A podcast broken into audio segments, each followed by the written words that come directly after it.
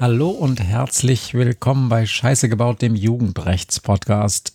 Ich freue mich und ich freue mich tatsächlich immer, dass ich wieder meiner Lieblingsgästin und auch der einzigen Gästin, die ich immer hier habe, gegenüber sitze. Das ist die beste Jugendrichterin der Welt und die heißt Maria. Hallo Maria, schön, dass du da bist. Hallo Matthias. Hier bei mir sitzt Matze. Er ist Geschichtenerzähler, Medienwissenschaftler und Podcaster. Und zusammen machen wir diesen Podcast, weil wir der Frage nachgehen wollen, was eigentlich die Jugend von heute so ausmacht, was sie interessiert, was beeinflusst, sie beeinflusst, was wichtig für sie ist und, weil wir über Jugendrecht reden, auch der Frage, ob die wirklich immer so viel Scheiße bauen. Die Folge, die wir heute aufnehmen, ist die 36. und ich weiß auch schon, wie wir sie nennen. Sie heißt Lost in Translation. Damit sind wir bereits bei der Agenda. Heute geht es um Kommunikation, um DolmetscherInnen und alles, was damit zusammenhängt. Richtig, Maria? So sieht's aus. Dolmetschen, übersetzen, alles, was damit zusammenhängt. Und ähm, wir machen ja vorher immer eine Feedback-Runde und berichten über andere Dinge, die wir so an Rückmeldung bekommen haben oder über interessante Podcasts, die wir gehört haben. Und da haben wir heute nichts. wir haben nettes Feedback gekriegt zu den letzten Folgen oder zur letzten, aber jetzt mal ausnahmsweise nichts Schriftliches. Ähm, wir hatten auch mal wieder eine etwas größere Pause. Das ist, weil das Team Jugendrecht hier gerade ein bisschen viel sonstige Arbeit zu erledigen hat. Tut uns leid, ihr Lieben, unser Rhythmus wird wieder besser. Ja, und äh, ich hatte tatsächlich mir einen Podcast aufgeschrieben, den ich hier empfehlen wollte. Das war nämlich bei SWR Wissen vor ein paar Tagen, ich glaube Anfang Juli, denke ich mal, kam ein Podcast zum Thema ähm, Psychiatrien und Maßregelvollzug, also was passiert, wenn Menschen eine Straftat begangen haben und dann in den Maßregelvollzug kommen und was da die Probleme sind. Und das hatte ich mir aufgeschrieben und dann habe ich gesehen, der Podcast ist das erste Mal 2019 gesendet worden und ich habe ihn schon empfohlen. Okay, wir werden also alt und der Podcast wird auch langsam alt, ja? Ja, vor allen Dingen habe ich mir die Sendung tatsächlich nochmal angehört und dachte, das ist ja interessant. und kein Reminder, oh, das habe ich schon mal gehört. Doch, ich wusste, da war doch schon mal eine Sendung über Maßregelvollzug aber ich habe das überhaupt nicht geblickt, dass es die gleiche Sendung ist. Okay. Also kommt nicht in die Show Notes, sucht einfach in den ersten Show Notes äh, der ersten Folgen da. Es scheint aber immer noch sehr interessant zu sein. Also von daher hört es euch doch auch einfach nochmal an. Vielleicht sollte ich mal anfangen, ähm, mir Notizen beim Hören zu machen, denn es scheint äh, doch mehr so an einem vorbeizurauschen, als einem das vielleicht so lieb ist. Ja. Inzwischen machen wir den, diesen Podcast so lange, dass ich auch jedes Mal, wenn ich vorbereite und mir überlege, was ich heute erzähle, darüber nachdenken muss, ob ich das schon mal erzählt habe. Und dann fange ich an, in den alten Folgen rumzukramen und zu gucken, ob ich das schon mal an irgendeiner Stelle erzählt habe. Ähm, ja, weil ich das auch schon nicht mehr weiß. Aber das kommt davon, wenn man so ein Ding über ein Jahr macht. Und es ist ja auch tatsächlich. Und schon älter ist. Nein. Ah. Du bist nicht zu alt. Ah. Und es ist natürlich auch ein Faktum, dass du viele dieser Fälle, die du bei uns hier im Podcast manchmal erzählst, äh, in abgewandelter Form auch schon mal anderen, zum Beispiel bei einer Fortbildung erzählt hast. Und dann kommt man ja wahrscheinlich auch so ein bisschen ins Trudeln, wenn man zwar weiß, ich habe darüber schon mal berichtet, aber ich weiß nicht mehr genau in welchem, in welchem Rahmen, oder? Na klar, na klar. Gut, also wir versuchen heute aber brandneue Fälle ähm, zu berichten und brandneue Beispiele. Ich habe bereits gesagt, es geht um Lost in Translation, also diese ganze Sache mit der Sprache und der Übersetzung von Sprache. Und Maria, Bühne frei für dich und ich grätsch dazwischen, wenn ich Fragen habe. ja, also jetzt ist ja erstmal so die Frage, wie kommen wir darauf, über Dolmetscher zu reden? erster Point, es gibt Dolmetscher und es gibt Übersetzer. Habe ich heute auch selber im Gesetz gelernt, als ich da mal nachgelesen habe, dass es tatsächlich einen Unterschied gibt. Dolmetscher sind die Menschen, die sprachliche Dinge übertragen. Übersetzer sind nach dem Wortsinn die, die Schriftstücke übersetzen. Also übersetzen ist also auch das Wort setzen drin. Ähm, ich benutze hier heute aber beide Begriffe bestimmt synonym miteinander. Ähm, das ist ja auch allermeistens so, dass Menschen, die Schriftstücke übersetzen, dann auch dolmetschen, weil sie die Sprache so gut beherrschen, dass sie beides können. Aus meiner Wahrnehmung zumindest. So, und wann hast du denn eigentlich mit diesen Menschen zu tun? Gar nicht so selten. Ähm, relativ häufig, vor allen Dingen in meinen Prozessen aber natürlich auch davor und danach, wenn irgendwelche Dinge übersetzt werden müssen, die ihnen geschickt werden, eine Anklage zum Beispiel, ein Strafbefehl, ein Haftbefehl, irgendetwas Offizielles gemacht wird, was wir tun und die Menschen, denen wir gegenüber sitzen, nicht richtig Deutsch sprechen. Oder so wenig Deutsch sprechen, dass sie zumindest das, was wir da machen, nicht richtig verstehen können. Und wir haben ja schon den Anspruch, dass derjenige, der da sitzt, mit dem das alles passiert, nicht irgendein Objekt ist, das von A nach B geschoben wird und das jetzt mal nicht so wichtig ist und nur ein Spielball ist, sondern das Subjekt des Verfahrens, das auch verstehen muss, was mit ihm passiert und warum das passiert. Damit unterscheidet sich aber der, die deutsche Justiz schon von anderen Amtsstuben in Deutschland. Ich kann mich erinnern, wenn ich äh, mal zum Beispiel mit verschiedensten Menschen im Rahmen meiner Berufstätigkeit beim Ausländeramt war, dann hörte ich manchmal den lapidaren Satz, Amtssprache ist Deutsch. Und dann musste man äh, damit umgehen, dass halt äh, man diese Sprache zu sprechen hat, damit man irgendwie mit denen auch umgehen konnte. Ja, das halte ich für einen ziemlich antiquierten Ansatz, also für jetzt mal jede Behörde. Ähm, in, in Zeiten, in denen so viele Menschen in unserem Land sind, die noch nicht richtig Deutsch sprechen können. Und natürlich ist es in der Strafjustiz so, wir wollen ja was von denen, wir werfen ihnen was vor und wir müssen auch sicherstellen, dass sie alles, was mit ihnen passiert und was über sie gesprochen wird, dass sie das auch verstehen können. Und da ist eine Dolmetschung das Wichtigste. Also wir haben vor allen Dingen, wenn du mich jetzt fragst, was sind das überhaupt für Leute, bei denen es zu sowas kommt, natürlich sind das ganz viele Flüchtlinge, also Menschen, die erst vor kurzem in unser Land gekommen sind ähm, und erst so langsam anfangen, Deutsch zu sprechen oder erst vor ganz kurzem gekommen sind und noch gar nichts richtig verstehen. Und natürlich bemühe ich mich sowieso, in jedem Prozess, also nicht nur, wenn ich es mit ausländischen Mitbürgern zu tun habe, sondern auch mit Deutschen, so wenig Fremdwörter wie möglich zu benutzen, langsam und verständlich zu reden, dass derjenige, der auf der Anklagebank sitzt, immer das Gefühl hat, okay, er kommt mit, er weiß, was da gerade passiert. Also ich finde dieses, dieses Bild, ich habe da immer, immer so ein chinesisches Tribunal irgendwie vorm inneren Auge, ähm, das da sitzt und etwas vor sich hin redet und äh, man selbst der Angeklagte auf der Anklagebank ist weit entfernt von allen anderen Beteiligten und überhaupt nicht versteht, was da mit einem passiert. Ich glaube, in China wird auch gedolmetscht in dem Prozess, das ist gemein, aber es ist so mein, mein inneres Augenbild dafür, ähm, dass man, dass man sozusagen sich nicht in ähm, einem Rechtssystem bewegt, in dem derjenige, um den es da eigentlich geht, gar nicht mehr versteht, was da eigentlich passiert. Und, und schaffst du das dann immer? Also verständlich, ja, Haken dran, aber langsam? nee, aber ich wiederhole dann so oft, dass es dann ankommt. Äh, langsam fällt mir schwer, ähm, aber, ähm, aber dann sage ich es halt zehnmal hintereinander, dann passt das auch. Okay. Ja. Also es ist so, dass es wirklich Angeklagte gibt, die kein Wort Deutsch sprechen. Das kommt vor aber das sind wirklich meistens nur die, die relativ vor kurzem in unser Land gekommen sind. Und dann gibt es manche, die behaupten, dass sie kein Deutsch reden können, weil sie keinen Bock haben, mit uns zu sprechen. Die merken das dann aber irgendwann auch, dass das nicht die schlauste Taktik ist, ähm, weil es ja irgendwas ähm, um irgendwas geht und es dann doch irgendwie eher die schlauere Variante ist, mitzuspielen und mitzumachen, wenn man denn was versteht. Und dann gibt es natürlich auch diejenigen, die schon einigermaßen gut Deutsch sprechen, die sich aber der Situation im Sitzungssaal, also in der Hauptverhandlung, nicht gewachsen fühlen. Die sagen, ich spreche zwar Deutsch und ich kann es auch einigermaßen und ich verstehe auch alles, aber so also die Details und die Feinheiten eben nicht. Ich wäre dankbar, wenn ein Dolmetscher dabei wäre. Das ist so zum Beispiel im Moment bei Menschen aus der ersten Flüchtlingswelle 2015 so. Die sind jetzt seit fünf Jahren hier oder seit fast sechs Jahren. Ähm, die sprechen wirklich schon ordentlich Deutsch, ganz viele von denen, ähm, und können auch wirklich alles verstehen, sind ja hier auch zur Schule gegangen, wenn das jetzt junge Leute sind, die bei mir vor Gericht sind. Aber ähm, wenn man dann sagt, okay, also jetzt geht es hier aber um die Wurst und ums Detail und darum, dass Einzelheiten wichtig sind, da wäre ich dann dankbar, wenn ein Dolmetscher dabei ist. Und das organisieren wir dann auch. Okay. Aber genau so, wie du das eben zitiert hast, so steht es auch in unserem Gesetz. Da steht nämlich in Paragraph 184 des Gerichtsverfassungsgesetzes, die Gerichtssprache ist Deutsch.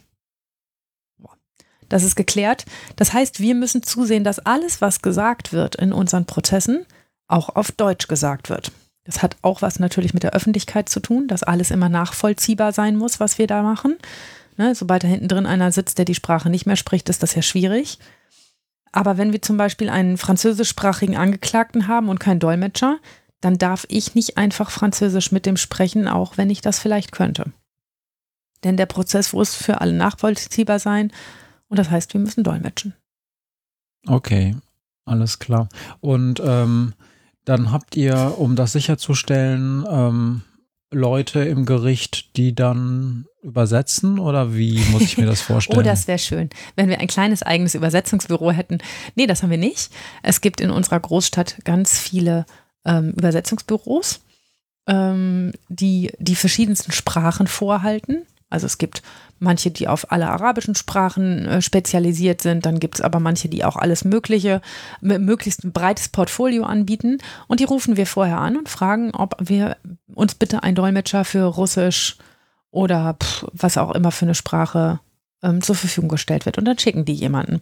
Das sind aber sozusagen Selbstständige, ne, die selbstständig arbeiten, uns dann auch eine Rechnung stellen ähm, und ähm, dann aber vor Gericht den Job sozusagen machen. Sie arbeiten für das Gericht, aber nicht im Gericht.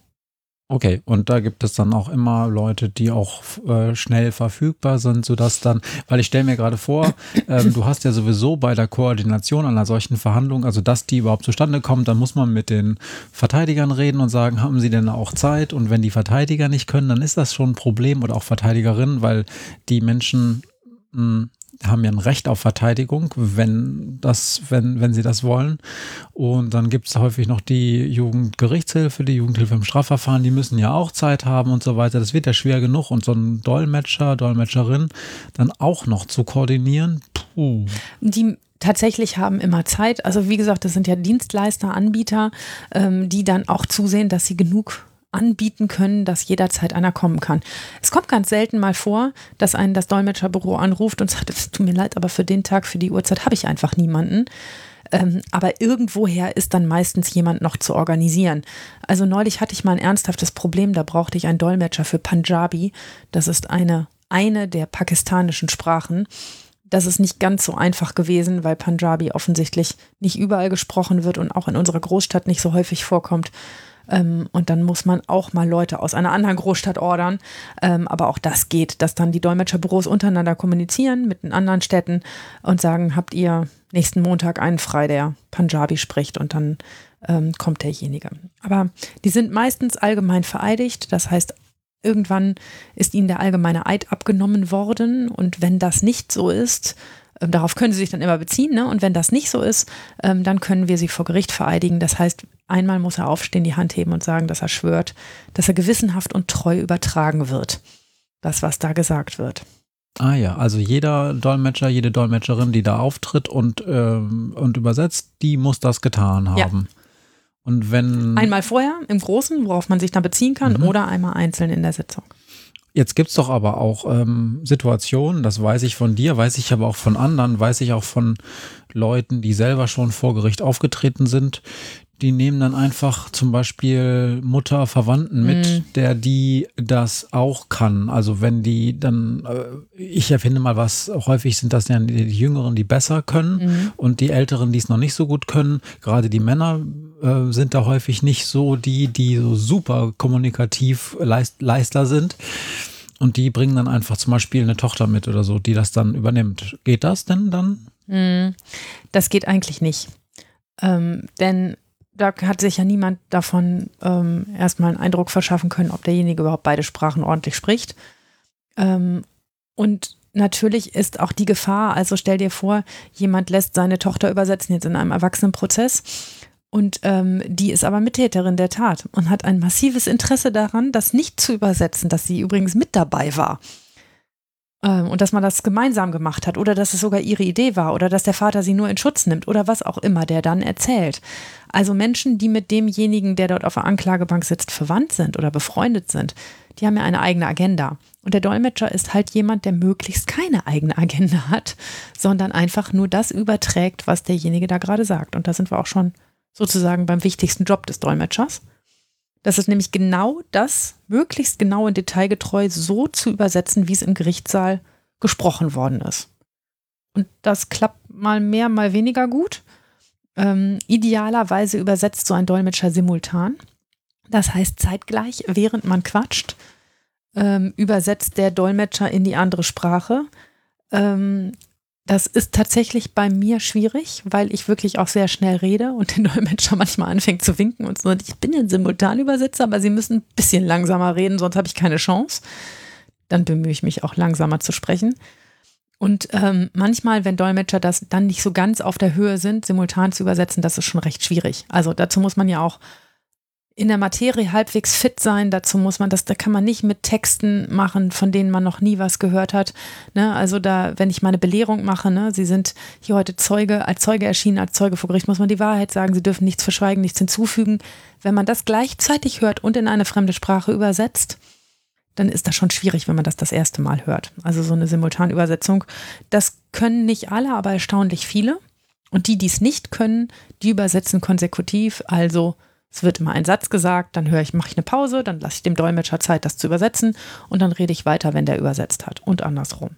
Äh, kleine Detailfrage, auch wenn das die meisten wahrscheinlich nicht so interessieren würde, es fiel mir nur gerade ein, manchmal sind ja auch Schriftstücke, zum Beispiel Beweise, und die sind dann auf Deutsch. Mhm. Ich erfinde jetzt mal was, zum Beispiel, wenn da jetzt ein Vertrag geschlossen wurde und das mhm. war aber in betrügerischer Absicht oder die Konsequenz war auf jeden Fall, dass das nicht funktioniert hat, und das wird dann häufig erst vorgelegt, dann innerhalb des Prozesses. Müssen die das dann auch übersetzen, so einen ganzen Vertrag, wenn das als Beweis eingeführt wird? Oder wie ist das? Wenn er eingeführt wird, dann verlese ich ihn auch. Und wenn ich ihn verlese, dann wird er auch gedolmetscht. Mhm. Alles, was ich sage, vom Hallo über, wer ist denn heute eigentlich da? Und jeder Witz, der dazwischen in der Pause gemacht wird, wird übersetzt. Okay. Das ist ja auch wichtig. Ne? Mhm. Also stell dir vor, der Dolmetscher würde jedes Mal, wenn wir sagen, oh, fünf Minuten Toilettenpause, ähm, aufhören mitzudenken und wir würden uns dann darüber unterhalten, was wir mit dem Angeklagten machen, während der daneben sitzt und nicht weiß, worüber wir da gerade reden. Das wäre nicht richtig. Okay, aber ich, ich muss jetzt wieder an so Situationen denken, wo ich dann, äh, wenn ich zum Beispiel mit Mitarbeitern von mir zum Ausländeramt gegangen bin, weil es darum ging, dass ja, dass ihre Arbeitserlaubnis verlängert wird oder sowas, ne? Mhm. Ähm, dann erwischte ich mich manchmal dabei, dass dann so Dinge, die eigentlich auch mit mir besprochen werden konnten, weil ich das dann einfach gesagt hat oder gedacht habe, das mache ich dann nachher einfach. Aber wir, ich wusste ja, was die antworten werden. Und dann, dass das so ein bisschen aus dem Ruder lief, dass dann ich gesagt habe, ja, ja, mach mal weiter und so. Und dass dann die Personen, für die ich eigentlich übersetzen musste, so ein bisschen raus waren. Ähm, das passiert dann aber nicht, weil die das immer sehr, wie du sagst, konsekutiv machen. Mhm oder passiert sowas auch? Das passiert auch und das soll natürlich nicht passieren. Also es ist, manchmal ist es so, da stelle ich eine Frage und der Dolmetscher übersetzt meine Frage und dann redet der Angeklagte zwei Minuten lang in seiner Landessprache und der Dolmetscher antwortet, nein, das Auto war blau. Hm. Man denkt so, ah, der hat wesentlich mehr gesagt, als das Auto war blau. Ich habe ihn ja die ganze Zeit quatschen hören. Und das Ganze geht auch andersrum. Also ich sage zum Beispiel, was soll das denn? Und der Dolmetscher redet eine Minute lang mit dem Angeklagten. Und denkt so, ich habe nur gefragt, was das soll. Und du quatscht und quatscht und quatscht, was soll das? Also, ne, das kann ja nicht wortwörtlich sein, was du gerade tust. Und das ist so, ähm, manchmal macht das Sinn, weil wir zum Beispiel Redewendungen haben, die in anderen Sprachen ganz anders sind, viel mehr Worte erfordern, weil es, so sagen mir die Dolmetscher oft, wenn ich dann nachfrage, ähm, sagen, das Wort, was Sie benutzt haben, das gibt es nicht in meiner Landessprache und deshalb muss ich das umschreiben, was Sie gesagt haben und muss erstmal erklären, was das bedeutet. Aber da sind wir natürlich in einer ganz schwierigen Ecke, denn der Dolmetscher sollte nicht anfangen, das Gesagte zu interpretieren.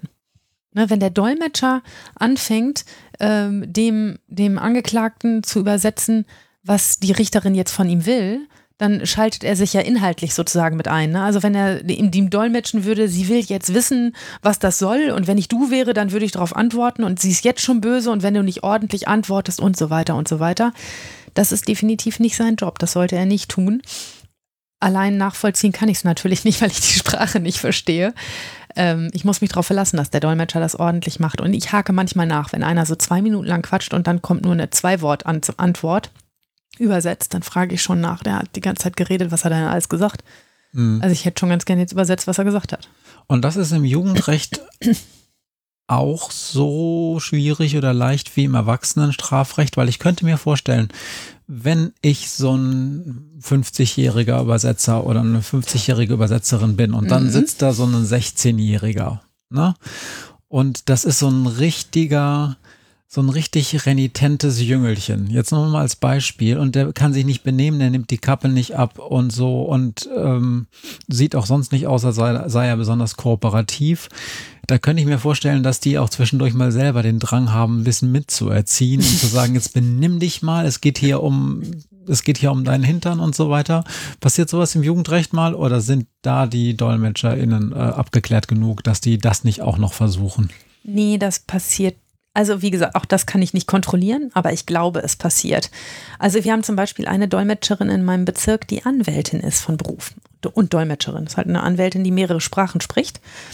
Und die kann sich das nur ausgesprochen schwer verkneifen, gleichzeitig zu beraten. Ich weiß das, weil ich zwei von den Sprachen, die sie dolmetsch gut, selber gut spreche. Ähm, ne, und ähm, manchmal höre ich, wie sie jemandem zuzischt, Alter, ganz schlechte Idee oder so. Ne? Und äh, dann weise ich sie aber auch immer darauf hin und sage, eigentlich sollen sie nur dolmetschen. Ne? Wenn ich sie als Anwältin gebraucht hätte, dann hätte ich sie heute als Anwältin bestellt und auch bezahlt. Die kriegen nämlich mehr. Aber auf der anderen Seite ist es manchmal auch so ein kulturelles Ding. Ne? Mhm. Also da, da frage ich den Angeklagten ähm, oder frage, warum der Angeklagte 16 Sätze gesprochen hat, gefühlt und der Dolmetscher nur Nein antwortet und dann sagen die Dolmetscher auch ganz oft, na, der hat jetzt eine ganze Menge Kram erzählt, aber die Quintessenz davon ist Nein. Ne? Also, ähm, und dann sage ich auch mal, ich hätte den ganzen Kram gern gehört und manchmal sagen sie dann, das können wir uns sparen. Oder also manchmal gibt es darüber Diskussionen mhm. was, was denn von dem ganzen Murks, den derjenige da von sich gegeben hat, besser übersetzt werden muss. Aber um ordentlich beurteilen zu können, ich kann das ja bei einem Deutschen auch, wenn der quatscht und quatscht und quatscht, dann kann ja auch eine Menge Blech dabei sein. Aber ähm, das will ich ja auch alles gerne hören, damit ich auch filtern kann, was passiert. Und filtern muss ich und darf nicht der Dolmetscher muss auf jeden Fall eine relativ äh, anstrengende Sache sein mit so einer dolmetschenden Person. Ich erwische mich zum Beispiel, dass das ganz äh, dass das schon im Fernsehen passiert, wenn da aus meiner Wahrnehmung sitzen da bestimmt super Dolmetscher, wenn da äh, irgendwie was äh, über eine Rede übertragen wird mhm. oder ich kann mich bei diesen Live-Shows erinnern, wenn dann mal äh, so so ein prominenter Gast aus Amerika war und dann wird das gedolmetscht. Ja, mein Wetten das. Wetten das? Ich meine, wetten das, das ist diese Sendung, die es früher mal gab. Für alte Menschen. Ja, ich habe auch, ich habe auch einfach wenig Live-Shows dieser Art äh, gesehen in den letzten Jahren. Darum kann ich da. Äh, Entschuldigung, ist, ist mach weiter. Das ist die einzige Referenz, die ich habe. Aber wirklich. Und äh, da, das finde ich als Zuschauer schon ganz schön ermüdend. Erstmal, weil man so denkt, ich kann auch Englisch. Manchmal aber auch selbst, als ich das noch nicht gut konnte, fand ich das doppelt so schwierig, dem zu folgen und da auch Geduld und auch äh, Aufmerksamkeit zu behalten, wie wenn ich das, wenn das eben nicht mit Dolmetscher ist. Das muss doch ganz schön ermüdend sein mit denen, oder? Natürlich. Und ähm, äh, also es ist halt auch so, dass ähm, ich glaube, der Dolmetscher auch auf der anderen Seite in einem ganz schwierigen Feld steht. Der ist demjenigen ja meistens kulturell näher als ich, äh, ne, weil er immerhin dieselbe Sprache spricht und manchmal suchen die auch in den Dolmetschern Verbündeten. Ähm, und ähm, also ich habe schon die lustigsten Situationen erlebt, wenn der Dolmetscher dann mal wirklich wortwörtlich übersetzt und sagt, jetzt sag ihr doch endlich, ähm, dass ich das alles nicht böse meine, kannst du nicht ein gutes Wort für mich einlegen? Mhm. Okay. Ich habe aber auch schon die Situation gehabt, dass ich einen Dolmetscher gefragt habe, dass ich den Angeklagten gefragt habe, möchten Sie auf Ihr Recht verzichten, äh, jetzt noch einen Antrag zu stellen und dann die Dolmetscherin, ohne ihm was zu übersetzen, gesagt hat, ja, ja, ich möchte verzichten. ähm, übersetzen Sie das bitte kurz? Nee, ich verzichte. Sie müssen es dem Angeklagten übersetzen, denn der muss verzichten. Ach ja, richtig. Okay, das hört sich dann aber immer nach Situationen an, äh, in denen da nicht noch ein Anwalt, eine Anwältin dazwischen. Doch, na klar. Echt? Ja, klar. Also auch das, auch, auch nicht deutschsprachige sind natürlich oft anwaltlich vertreten. Ja, ja, aber, aber bei sowas wäre das dann ja die ähm, Aufgabe allein schon der Vertretung, der rechtlichen Vertretung des mhm. Angeklagten, der Angeklagten zu sagen, äh, Moment, das ist jetzt nicht die Entscheidung des Dolmetschers. Das ja, wir haben auch manchmal die skurrile Situation, dass sich Leute, die nicht Deutsch sprechen, einen Anwalt suchen, der ihre Landessprache spricht und wir dann trotzdem im Prozess einen Dolmetscher haben. Und dann sich der Anwalt anfängt, mit dem Dolmetscher zu streiten, ob er das nur richtig übersetzt hat oder nicht. Weil oh. der Anwalt die Sprache auch spricht. Da haben wir öfter mal Fingerhakeln. Ähm, die Anwälte, die das aber schon wissen, dass das bei ihnen so ist, die sagen schon dazu, aber bitte nicht den Dolmetscher XY bestellen, der kann das nicht. Ich habe noch tausend Fragen dazu. Willst du erstmal nee, einen Fall dazu erzählen? Nee, oder? Nö, stell mal deine Fragen.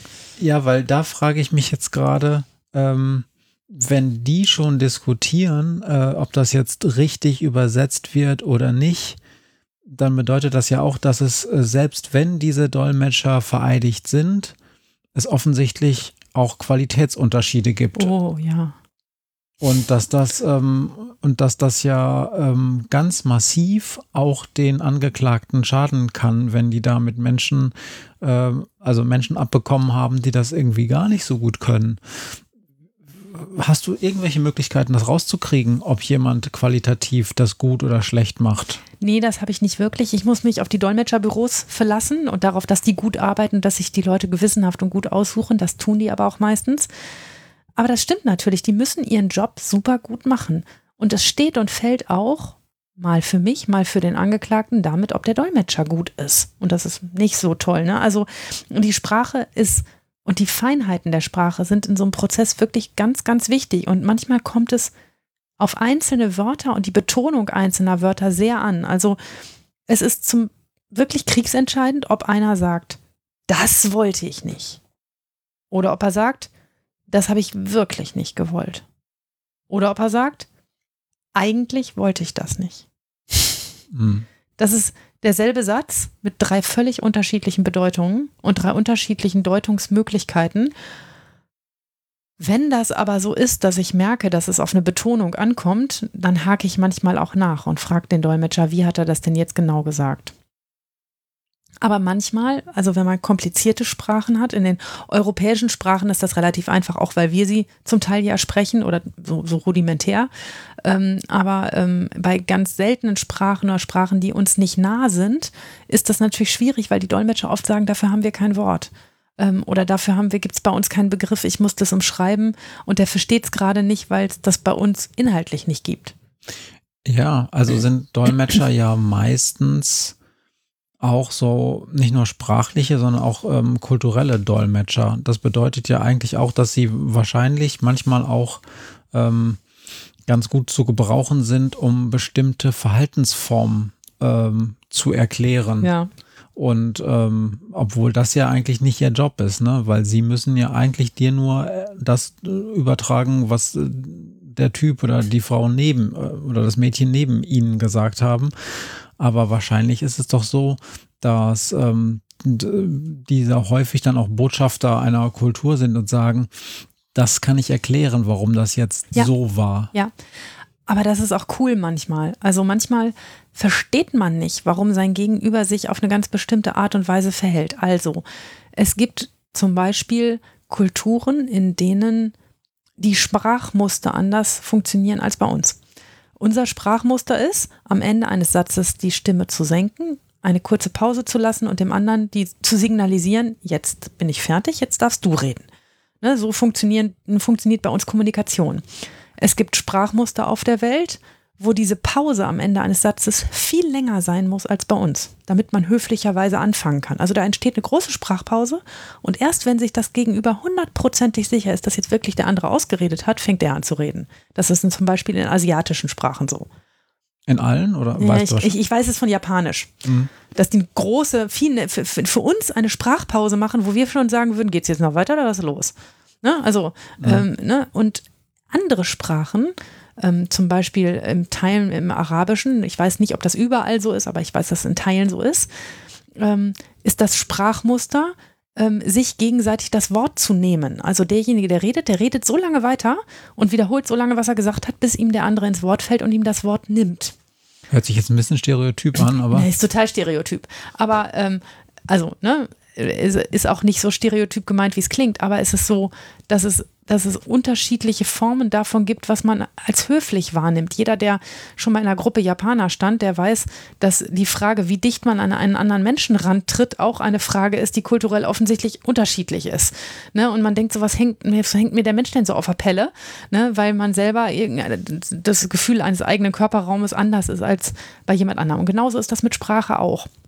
Und das hat mir mal eine Dolmetscherin erklärt die gesagt hat, sie müssen nicht so böse auf den Angeklagten sein, der will ihnen nicht ins Wort fallen. Also der tut das nicht, weil das unhöflich ist, sondern weil seine Ungeduld und sein, sein, sein Sprachfluss das gar nicht anders zulässt, weil wir immer, immer so reden. Mhm. Das fand ich interessant. Ich verstehe es seitdem besser und bin seitdem weniger böse, wenn mir einer ins Wort fällt oder mich nicht ausreden lässt oder aus meinem Gefühl nicht rausreden lässt und nehme es dann nicht immer gleich persönlich oder als unhöflich, sondern dass das ein vielleicht ein erlerntes Sprachmuster ist. Ja, ich kann mich erinnern, du hast auch mal sogar eine Schulung gemacht, ne? Mhm. Oder eine, Fortbildung zum Thema interkulturelle Kommunikation. Ja. Da hast du solche Dinge, glaube ich, auch erzählt, als du wiederkamst. Genau. Das ist natürlich Stereotyp weil es ne, bestimmte Kulturen in, ähm, in, in, in bestimmte Schemata presst und dann natürlich nicht sagt, dass das 100 Prozent äh, der Menschen in dieser Kultur so machen, aber bestimmte Dinge funktionieren dann eben so. Also ne, es ist ja auch in, in Ländern unterschiedlich, ob man sich viel anfasst oder nicht. Äh, ne, und genauso funktioniert eben auch Sprache manchmal sehr unterschiedlich. Und das ist total hilfreich, wenn ein Dolmetscher einem das sagen kann und sagen kann, bei uns im Land ist das so, ähm, dass wir das immer so machen oder das äh, verstehen Sie jetzt gerade falsch, das war so böse nicht gemeint, wie das bei Ihnen angekommen ist. Mhm. Also sind Sie manchmal auch Übersetzer für Kultur, sozusagen, aber das ist eigentlich streng genommen auch nicht Ihr Job und dafür sind Sie auch nicht qualifiziert. Aber wenn Sie es tun, weil Sie sagen, ich weiß das jetzt ehrlich gesagt besser als du, dann ist das nichts, was ich abwürgen würde oder nicht beachten würde. Ja, und die andere Frage wäre dann ja auch, wer wäre dann denn die Person, die das macht? Denn offensichtlich ist es ja manchmal hilfreich und vielleicht in einigen wenigen Fällen sogar ganz dringend notwendig, dass irgendjemand diese Übersetzungsleistung bringt, damit man ein Geschehen besser versteht. Wenn ich mir zum Beispiel so einen Streit ähm, äh, so einen Streit vorstelle, der da entstanden ist und das dann wörtlich wiederholt wird vor Gericht und dann man versucht zu verstehen, wie hat sich das hochgeschaukelt und dann möglicherweise ähm, eine, ähm, ein Missverständnis entstanden ist, das auch durch ja, zwei Kulturen entstanden ist, die da nicht gut kompatibel miteinander waren in bestimmten Situationen, dann ist das ja sogar hilfreich, dass da jemand sagt, hm, ich hätte eine Idee, warum das dazu gekommen ist. Ja, also bei ganz vielen Dingen, ein, ein, eins der besten Beispiele dafür ist der Hurensohn, ne? Ähm, darauf reagieren manche Menschen wahnsinnig allergisch, ähm, weil es ja eine Beleidigung der Mutter ist. Und andere nehmen das so ein Schulterzucken und sagen, ob du jetzt Arschloch zu mir sagst oder Hurensohn, ist jetzt irgendwie auch egal. Ähm, ne, das, ist, das ist manchmal auch etwas, was, was kulturell erklärbar ist ähm, oder wo zumindest ähm, ein Dolmetscher mir schon mal gesagt hat, ja, das dürfen Sie jetzt nicht so ernst nehmen, das ist, ähm, ist nun mal so, wie es ist. Und ähm, manchmal ist das auch hilfreich und ich glaube nicht, dass das andere Leute gut machen könnten. Die Jugendgerichtshilfe wäre eigentlich dafür zuständig, aber es sind ja auch Deutsche, die da sitzen oder meistens. Ähm, und ähm, die, wenn sie gut hingehört haben und schon ähm, viel Kontakt mit dem jungen Menschen hatten, auch viele Dinge erklären können, aber manchmal erlebt man auch Überraschungen. Okay. Aber ja, also es ist, es ist eigentlich nicht der Kernjob des, des Dolmetschers, ähm, aber wenn er seinen Job gut macht oder wenn er das mit Herzblut macht, dann kommt er schon ab und an mal vor.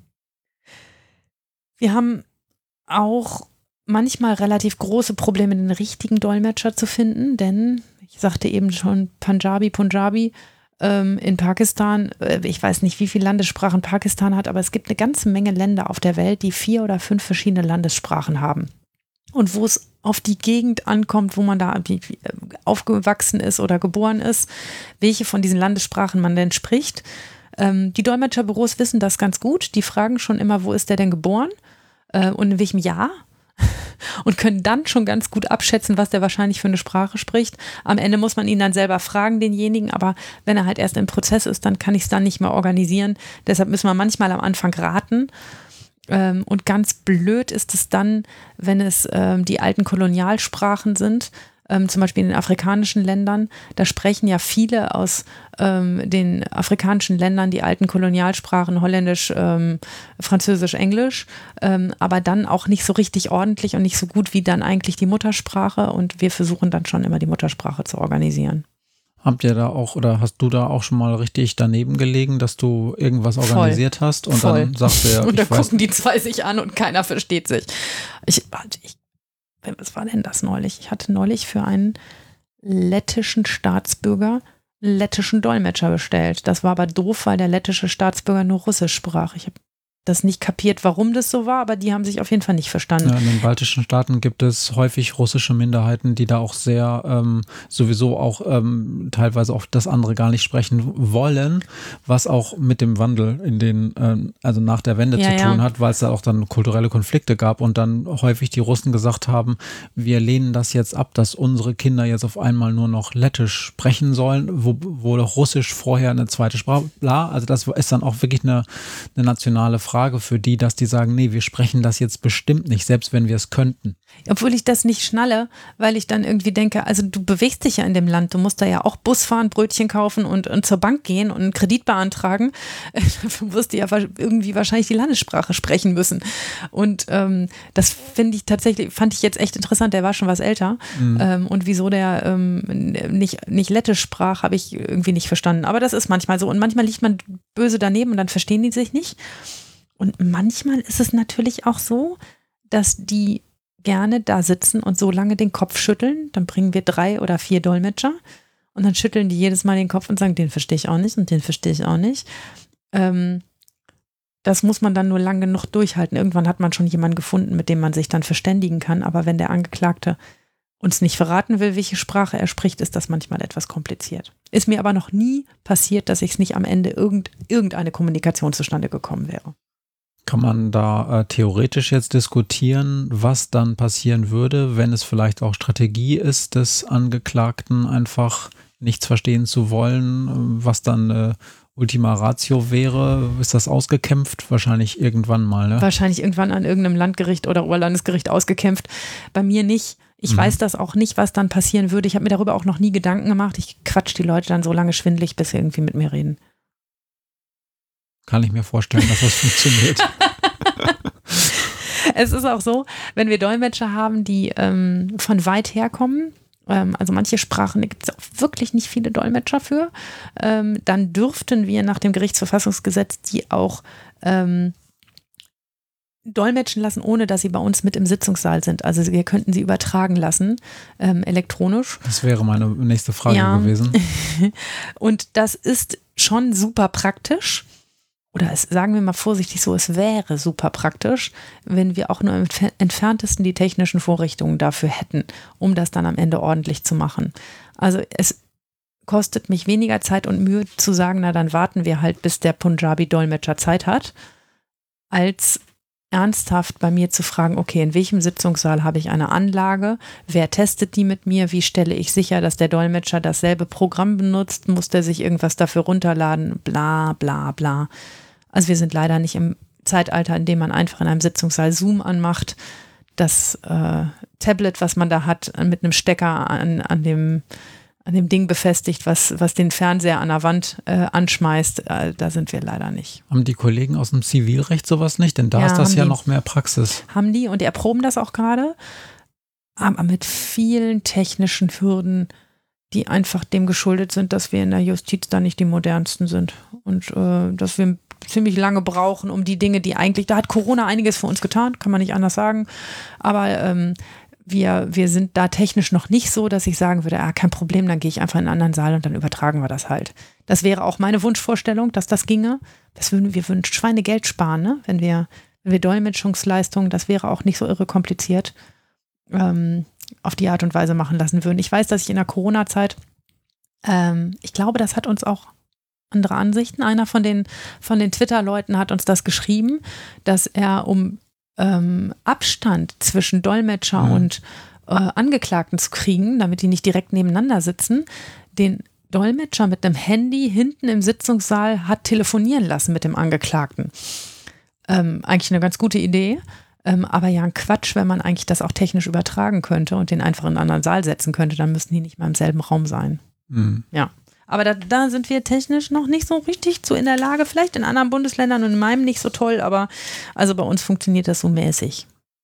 Naja, wenn wir dann den Klimawandel bekämpft haben, so 2050, Nein. dann haben wir das auch. Dann haben wir die digitale Welt irgendwann auch angefasst. Ne? Mhm. Mm, mm. naja.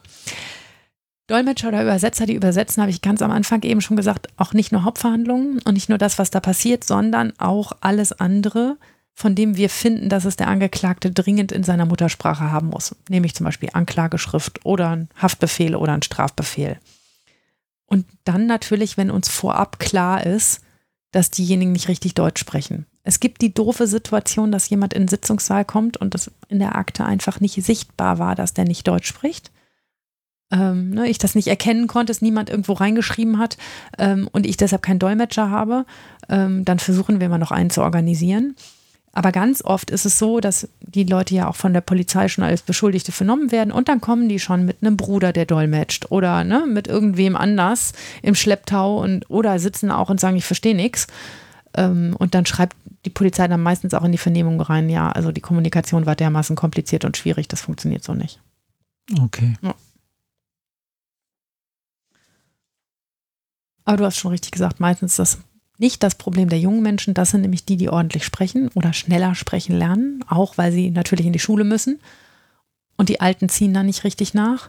Aber das heißt auch, dass diese jungen Menschen dauernd für ihre Eltern als Dolmetscher benutzt werden. Also ich habe nicht wenig Kinder, die, wenn ich sie frage, warum gehst du nicht regelmäßig zur Schule, sagen, weil ich ständig mit aufs Amt muss. Ich muss zum Sozialamt mit, ich muss zum Ausländeramt mit, ich muss ja überall dolmetschen, weil meine Mutter oder mein Vater Deutsch nicht kann. Ja, das, ähm, die Geschichte kenne ich und ich finde es auf der einen Seite sehr beeindruckend, dass diese Kinder das offensichtlich gut machen. Und auf der anderen Seite natürlich ganz schön krass, dass das irgendwie nicht anders geht. Ja, und, ähm, und dass das auch niemanden stört, dass in der Zeit so ein 13-Jähriger oder so ein 12-Jähriger nicht zur Schule geht oder 14-Jähriger nicht zur Schule geht, weil er halt die Mutter morgens um 10 Uhr einen Termin auf dem Ausländeramt hat und da leider nie, sich nicht verständigen kann das ist schon meh. Na klar. Naja. Soll ich mal einen Fall erzählen? Erzähl doch mal einen Fall. Bevor ich den erzähle, muss ich, ähm, und der greift eigentlich was, was du eben gesagt hast, ganz gut auf, nämlich die Frage, wie gut muss das eigentlich sein, wie sehr kommt es auf Details an. Ähm, und bevor ich den erzähle, muss ich was loswerden, nämlich das Statement, dass Dolmetscher für uns in Gerichtsprozessen unverzichtbar sind. Ne, die ohne sie wären wir aufgeschmissen, wir könnten unseren Job nicht ordentlich machen. Sie erleichtern nicht nur unser Arbeitsleben, sondern sie helfen dem Rechtssystem auch mit ihren ganz speziellen Fähigkeiten ungemein. Und viel zu oft laufen die einfach so nebenher und werden von uns weder ausreichend beachtet noch irgendwie hinreichend gewertschätzt. Ähm, und ich weiß, was für einen irrsinnig großen Unterschied es macht, ob man einen guten oder einen schlechten Dolmetscher im Prozess hat. Und dabei hängt ganz davon hängt ganz viel ab. Und ich erzähle heute einen negativen Fall. Und ich wollte gerade sagen, diese, diese Vorrede, die kommt immer dann, wenn dann so ein Bashing kommt. Ja, es ist ein ziemlich negativer Fall, aber er, er, er betont halt so gut, ähm, dass, ähm, wie wichtig das ist, dass eine Übersetzung gut funktioniert und gut läuft. Und ich, das ist auch so, dass die allermeisten Dolmetscher einen hervorragenden Job machen, immer kooperativ sind, zu allen möglichen Tages- und Nachtzeiten zur Verfügung stehen, um alles möglich machen und auch eine große Hilfe sind. Eben, eben manchmal läuft es auch schief und der Fall Malik, den ich jetzt erzähle, ist so einer. Malik ist angeklagt. Wegen Falschaussage vor Gericht sitzt er in meinem Gerichtssaal. Malik ist 19 Jahre alt. Er kommt aus Kenia. Im letzten Jahr ist er als Asylbewerber nach Deutschland gekommen und leider steckt er schon ziemlich tief in Problemen. Malike war Zeuge in einem großen Prozess vor dem Landgericht. Hier hat er eine Aussage gegen eine Drogenbande gemacht.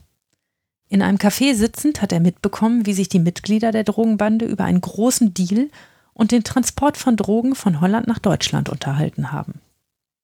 Im Prozess hat er ausgesagt, dass er gehört hat, wie darüber gesprochen wurde, in einer Großstadt in einem Parkhaus in der Innenstadt die Fahrzeuge zu wechseln.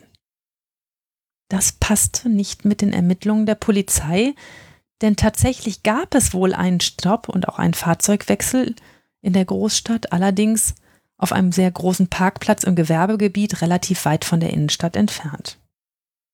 Irgendwie passt also die Aussage von Malik nicht zur restlichen Geschichte, und so hat man letztlich seine Aussage auch nicht für voll genommen und die Drogenbande verurteilt. Im Urteil stand, dass die Fahrzeuge im Gewerbegebiet gewechselt wurden. Weil Malik das nicht gesagt hatte, klagte ihn die Staatsanwaltschaft wegen Falschaussage an. Darf ich da kurz einhaken? Der nächste Satz, den ich vorlesen würde, war, ich muss gestehen, ich habe schon das nicht verstanden.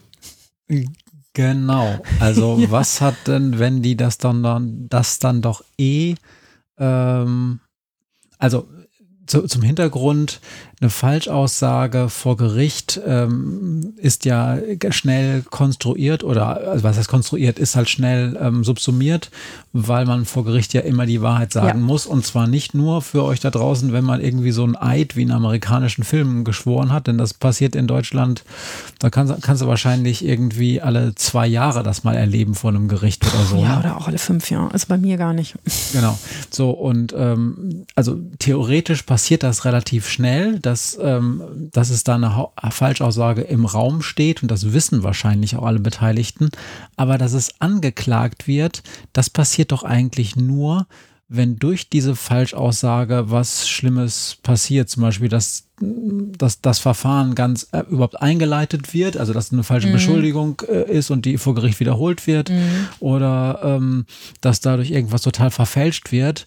Aber in diesem Fall ja ist doch, ist doch gar nichts passiert, oder? Es ist doch sogar ja. nicht vor voll genommen worden direkt. Richtig.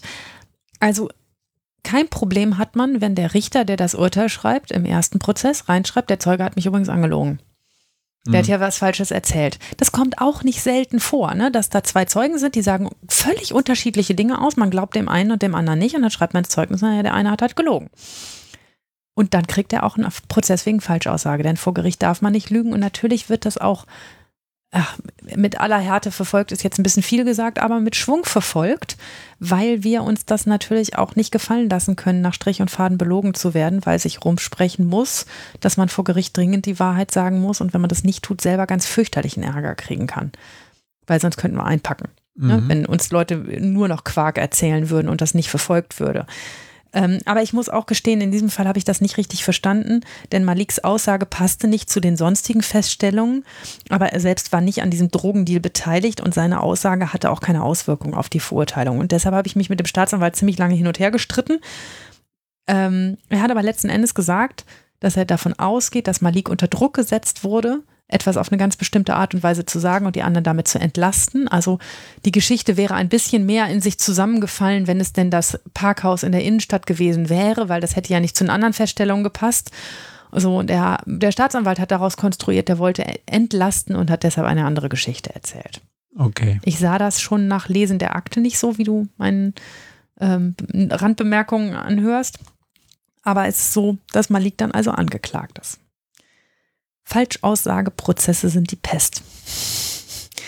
Man muss nämlich dem Angeklagten nachweisen, dass er entgegen seines Wissens etwas absichtlich Falsches gesagt hat. Und um das nachweisen zu können, muss man nicht selten den Ursprungsprozess nochmal durchführen. Klar, also alles nochmal machen und feststellen, was ist denn nun wirklich passiert und war das falsch, ob der, das der da gesagt hat. Und du musst eigentlich auch in seinen Kopf gucken. Eigentlich muss ich auch in seinen Kopf gucken, ich kann, also vor allen Dingen muss ich zum Beispiel eigentlich die Beteil Prozessbeteiligten des ersten Prozesses laden. In diesem Fall wäre das die gesamte Kammer, also drei Richter des Landgerichts, eine Staatsanwältin, eine Protokollkraft laden. Das Landgericht ist ja nur ein, ein Haus weiter, das ist doch nicht so schlimm. Ja, aber so richtig lustig finden die das auch nicht. Ähm, und dazu hatte ich natürlich auch gar keine Lust, diesen Prozess nochmal neu aufzurollen, denn das Landgericht hatte 23 Tage verhandelt mit der Drogenbande und ähm, dafür hat so eine Amtsrichterin natürlich keine Zeit, so einen Ursprungsprozess nochmal neu aufzurollen, um, nur um zu gucken, wer hat denn nun hier wo an welcher Stelle gelogen. Ich habe großes Verständnis dafür, habe ich ja eben schon gesagt, dass wir diese Sachen streng verfolgen. Ähm, aber muss ja auch die Kirche ein bisschen im Dorf lassen und an diesem Tag war das echt blöd. Am Tag des Prozesses sitzt Malik schon seine Hände knetend auf dem Gang, als ich komme. Er grüßt freundlich und betritt nach mir den Saal. Als alle anderen eingetrudelt sind, stellen wir die Anwesenheit der Beteiligten fest, noch fehlt der Dolmetscher. Als der Dolmetscher kommt, stutzt er einen Moment beim Anblick von Malik, winkt ihm dann aber freundlich zu und setzt sich hin. Als ich nachfrage, warum beide so verwirrt gucken, stellt sich heraus, dass sich beide aus dem Ursprungsprozess schon kennen. Der Dolmetscher hatte schon dort das von Malik Gesagte übersetzt. Wir beginnen also den Prozess. Ich frage nach den persönlichen Gegebenheiten, wir verlesen die Anklage und dann beginnt Malik seine Aussage. Und eigentlich ist mir zu diesem Zeitpunkt schon alles klar. Ich spreche die Sprache, die dort übersetzt wird, und ich kann hören, dass der Dolmetscher es einfach nicht so ganz genau nimmt. Also es man muss Französisch sein, ne? Weil so viele andere Sprachen sind das nicht. Der kommt ja aus Kenia. Ähm, Also ähm, ich, ich, musste den Fall ein bisschen abändern, so dass ich das nicht offenlege, welche Sprache das gewesen ist. Alles gut. Deshalb will ich auch die Beispiele, die einzelnen nicht erzählen. Als ich nach seinen Hobbys frage und er Fußball antwortet, übersetzt der Dolmetscher dies mit Ballspielen. Als ich nach den Geschwistern frage, antwortet er, er habe fünf Geschwister. Der Dolmetscher übersetzt, es gibt einige Geschwister. Ich weise den Dolmetscher darauf hin, doch bitte ganz genau zu übersetzen und merke, dass ich dagegen Wände rede. Malik gibt klare Antworten, der Dolmetscher erzählt irgendwas. Als wir zum Kerngeschehen kommen, berichtet Malik, er habe gehört, es solle ein Treffen auf einem Parkplatz geben. Der Dolmetscher übersetzt mit Parkhaus. Als ich frage, wo das alles denn stattgefunden hat, sagt Malik, bei der großen Stadt und der Dolmetscher übersetzt in der großen Stadt. Schnell wird deutlich, dass es sich bei den ungenauen Angaben von Malik um Übersetzungsfehler gehandelt hat. Letztlich spreche ich Malik frei. Die Begründung gefällt dem Dolmetscher nicht, er verlässt wütend den Gerichtssaal. Das macht aber nichts, denn ich werde ihn nicht wieder beauftragen. Ja, gut, dass du diese Sprache sprichst, ne? Das war Zufall. Das war dover Zufall. Und ähm, das, ähm, das war schon verheerend. Ne? Also ähm, ich weiß nicht, ob das am Ende auch bei einem Kollegen, der nicht die Sprache gesprochen hätte, für eine Verurteilung gereicht hätte, wenn man das nicht so ganz genau hätte nachvollziehen können. Ähm, aber das war ein Riesenproblem, dass dieser Dolmetscher das mit Details wirklich nicht so genau nahm. Ähm, und auch auf den Hinweis, sie müssen jetzt wortwörtlich übersetzen. Und ich war total dankbar, wenn ich nicht wenn nicht klar gewesen wäre, dass das auch der Dolmetscher des ersten Prozesses war, wenn das nicht der Zufall so gewollt hätte, dann hätten wir den vielleicht noch viel mehr in Schraubstock genommen, den Jungen. Aber so wurde das relativ deutlich, was da eigentlich passiert ist und dass das einfach falsch gelaufen ist. Mhm. Ja, also hat sich dann ja relativ schnell geklärt und ähm, habt ihr so eine Datenbank mit ähm, faulen Früchten, dass ihr euch da austauscht? Ähm, Person XY eher Vorsicht, der ist da nicht so gut. Nee, haben wir nicht. Ähm, genau wie bei, jetzt zuckt Marco zusammen, wie bei Anwälten auch, ähm, sagen wir uns manchmal, wenn was nicht gut gelaufen ist. Bei diesem Dolmetscher habe ich das durchaus auch Kollegen erzählt. Ähm, ja, und ja. ansonsten, ich habe äh, das einzige Mal, dass ich mal was offiziell an alle Kollegen geschickt habe, war neulich eine Dolmetscherin, die sich geweigert hat, eine Maske aufzusetzen und gesagt hätte, sie hätte ein Attest. Mir dann aber das Attest nicht zeigen wollte und äh, meine vor, vorsichtige Frage, ob auf ihrem Attest auch draufsteht, dass sie uns nicht anstecken kann, ähm, nicht beantworten konnte. Und da habe ich den Namen mal an die anderen Beteiligten geschickt und habe gesagt, also wenn ihr keinen Ärger in eurem Prozess wollt, wenn ihr darauf Wert legt, dass jemand Maske trägt, dann ähm, ist diese Frau leider die falsche für euch. Ja, das haben wir, haben wir das nicht sogar haben wir schon erzählt, ja. Ja, genau. Okay. Ja, also das Wichtige, ich, wir haben ja schon ganz oft darüber geredet, dass so Strafprozesse äh, Sprachdinge sind, dass ganz, ganz, ganz viel über Sprache und Kommunikation läuft. Und dass deshalb diese, die Frage, wie, wie funktioniert der Dolmetscher, was dolmetscht der, macht der das gut oder schlecht, sind die sich sympathisch oder nicht sympathisch, ähm, ein Wahnsinnspoint ist, den man nicht aus den Augen lassen darf. Ich kann den nicht immer beeinflussen. Ähm, aber also wir haben zum Beispiel in unserem Gerichtsbezirk eine sehr, sehr, sehr nette, sehr hübsche Dolmetscherin für eine bestimmte Sprache. Und immer wenn die da ist, erzählen die Angeklagten doppelt so viel. Einfach, weil sie auch gern mit ihr reden. Ähm, das ist so eine ganz, ganz junge, nette Frau, äh, mit der die Leute einfach lieber reden, als wenn da ein anderer Kollege sitzt. Aber natürlich beauftragen wir dadurch nicht in dem Sinne deshalb bestimmte Dolmetscher. Ähm, aber das sind Faktoren, die man nicht aus dem Auge lassen darf. Ja. Ich hatte, ähm, auch das habe ich, glaube ich, in diesem Podcast schon mal angerissen. Ich habe ja auch mal ein bisschen Rechtswissenschaften so nebenbei studiert, weil ich das, ja, weil ich es als Neben, ich habe es als Nebenfach sogar eine Note ja, gekriegt. Ja, ist ja gut. So, und da hatten wir einen ganz tollen Prof, der hat uns Rechtswissenschaft, das war, ähm, das war juristische Methodologie, da ging es eigentlich um Gesetzesauslegung und der hat immer das genau gesagt, was du auch gesagt hast. Rechtswissenschaft ist im Prinzip eine Sprachwissenschaft. Ähm, wir, wir agieren mit Wörtern, wir legen Wörter aus und das Einzige, was wir haben, sind, sind Worte. Wir haben ja keine empirischen Beobachtungen erstmal, wir haben nur Worte. Und da ging es natürlich um die Subsumption und nicht um die Tatsachen feststellen. Mhm. Was, was, was du da ja machst, wenn du mit Zeugen redest, wenn du mit Angeklagten redest, ist ja Tatsachenfeststellung. Mhm. Und ähm, das habe ich mir dann tatsächlich gedacht, als du mir so diese Geschichte im Vorfeld erzählt hast. Das muss man ja tatsächlich ausweiten. Es geht halt nicht nur darum, dass schon allein diese Subsumption, also ist mit dem Wort, was im Gesetz steht, also Wegnahme zum Beispiel, ne? Wenn es um Diebstahl geht oder bewegliche Sache oder so, dann muss man das ja auch erstmal durchdefinieren. Was heißt denn das jetzt? Was ist denn eine Wegnahme? Und mhm. die Kommentare lassen sich seitenweise darüber aus, was denn so eine Wegnahme eigentlich genau ist und, definieren diese Wörter. Und bei den Tatsachenfeststellungen ist es ja genauso wichtig, denn du kannst ja nur diese ganzen Gesetze und deren Auslegung auf die Tatsachen anwenden, wenn die Tatsachen richtig beschrieben sind. Ja. Das heißt, da, auch da muss es ja eine Kongruenz zwischen den Tatsachen, die wörtlich beschrieben sind, und dann dem Gesetz geben. Also auch da ist die Sprachwissenschaft nochmal eine Ebene, da ist also nochmal eine Ebene Sprachwissenschaft obendrauf. Und das ist ja eigentlich mal so ein krasses Gebilde, wie viele Wörter da aufeinander getürmt werden. Und dann am Ende muss auch noch ein Urteil rauskommen, was in irgendeiner Form gerecht ist. Ja, also für einen Angeklagten, der Portemonnaie mitgenommen hat, ist es kriegsentscheidend, ob er sagt, ich habe es genommen oder ich habe es gefunden. Na klar. Ja. Das macht nämlich mal einen satten Unterschied aus, was für ein Straftatbestand das erfüllt. Und ähm, das ist. Ähm, oder ich habe es ihr aus der Hand genommen oder ich habe es ihr aus der Hand gerissen. Ja, oder ich habe sie aus der Handtasche genommen oder ich habe sie aus der Hand genommen. Ne? Auch, äh, auch Riesenunterschiede. Ähm, und das, ähm, ja, das, das ist schon ein ziemlich fein ziseliertes Ding. Man muss darauf achten, wenn man mit Dolmetschern arbeitet. Das ist nicht ganz leicht als Richter, denn da ja in den letzten 35 Folgen gehört. Wir machen da so allerhand und es ist eine relativ komplexe Veranstaltung, so eine Hauptverhandlung.